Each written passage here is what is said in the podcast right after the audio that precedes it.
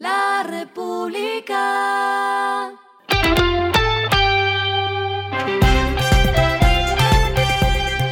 Al final de la jornada, esto es lo que debes saber sobre el comportamiento de los negocios, las finanzas y la economía. Las movidas de hoy fueron.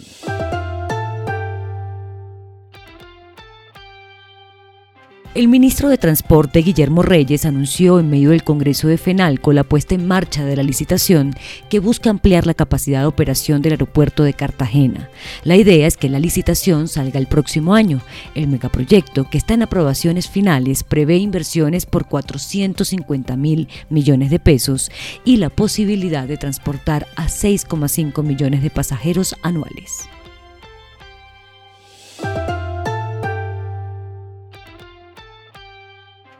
Smurfit Kappa invertirá 100 millones de dólares para la construcción de una caldera de biomasa en Jumbo, Valle del Cauca, la cual tiene como fin aprovechar los diferentes tipos de residuos orgánicos para generar energía más limpia.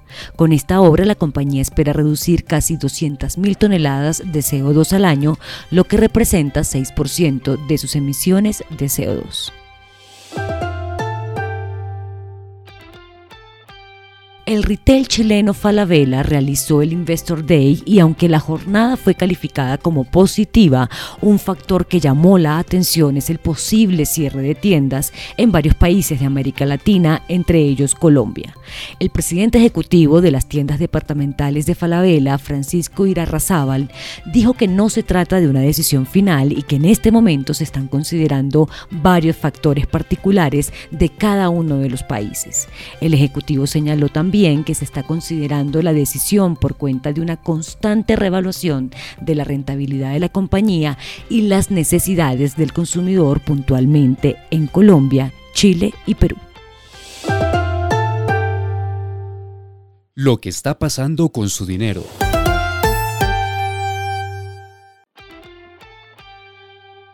Ante el nuevo incremento que tuvo el dólar hoy viernes, que llegó a estar en 4.700 pesos durante el intradía, LR hizo su tradicional sondeo y encontró que la venta de dólares en las casas de cambio alcanzó un valor promedio de 4.453 pesos.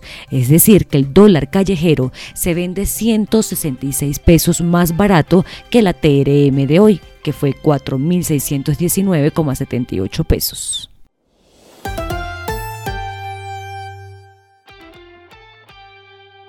Los indicadores que debe tener en cuenta.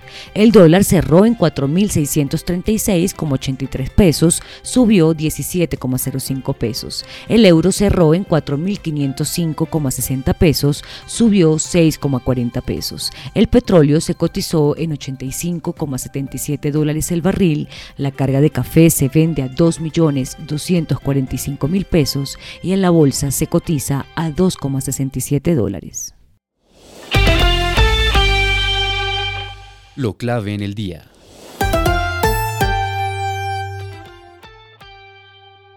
Durante el conversatorio La reforma tributaria del nuevo gobierno, análisis y propuestas en el Congreso de FENALCO, los presidentes de ese gremio y la ANDI hablaron con Oscar Darío Pérez, representante del Centro Democrático, para exponer sus principales inquietudes sobre el proyecto puntualmente sobre su impacto en el crecimiento de la economía, que según Bruce McMaster podría ser de menos 0,6%.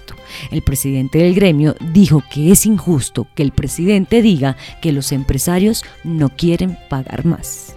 Y les tengo ñapa. Además de la ya conocida posición del gobierno Petro de proponer un cambio en la lucha contra el narcotráfico, hoy el director de la DIAN, Luis Carlos Reyes, insistió en el beneficio que tendría legalizar las drogas.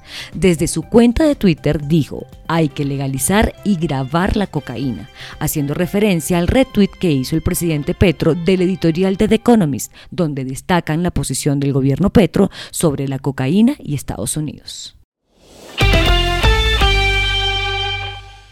A esta hora en el mundo.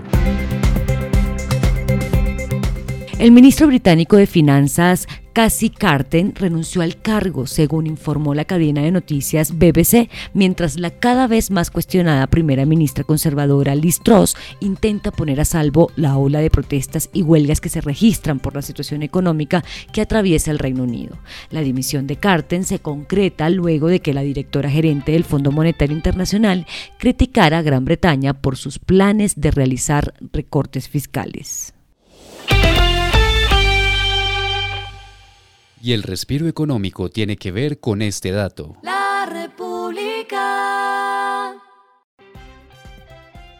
En 2022, el Festival de Libros para Niños y Jóvenes celebra 16 años y para celebrarlo habrá eventos hasta el 31 de octubre en 34 librerías de Bogotá y otras más que se suman en el país. Serán más de 160 actividades que incluyen encuentros con autores, libreros y editores de literatura infantil y juvenil, presentaciones de libros, conferencias, charlas magistrales y lecturas en voz alta. La República.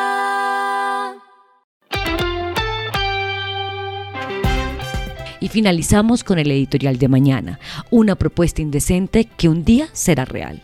La legalización de la cocaína fue un tema abordado por Petro en la ONU, analizado por la revista The Economist y amplificado por el director de la DIAN, un debate aún pendiente. Esto fue Regresando a casa con Vanessa Pérez.